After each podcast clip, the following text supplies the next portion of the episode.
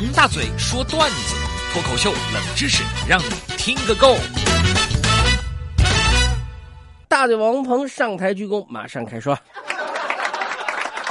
谢谢您的掌声。我们今天首先来看看是速度这位朋友发来的笑话。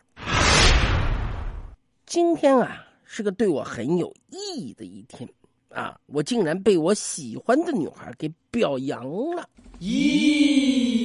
据说他是从别人那儿知道我对他的意思，就发了个呃微信问我：“嗯，你喜欢我，为什么不对我说呢？”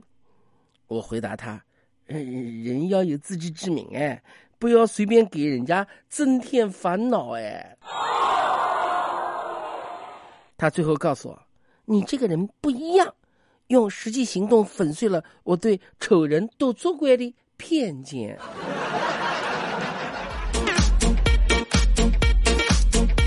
我觉得今天能够收到这位朋友的这个小笑话啊，不管是真事儿还是假事儿，但是我们说出来以后，那真的是温暖了回家的路啊。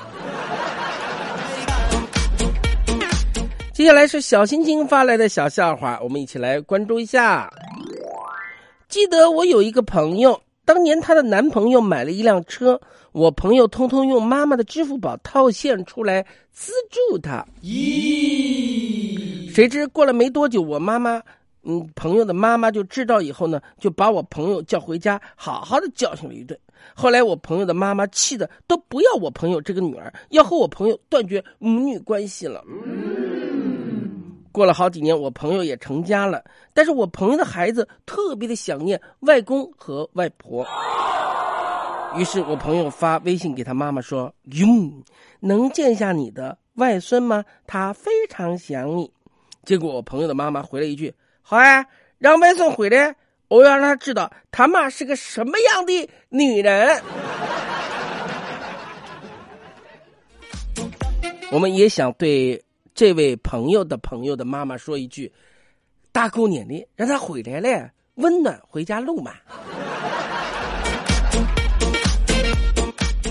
第三个是大房间发来的小笑话啊！高中三年，我们班富二代同学一直喜欢班花，班花呢也一直暗恋富二代，结果呢三十多了还没有结婚，搞得每年过年回家都要问什么时候结婚啊？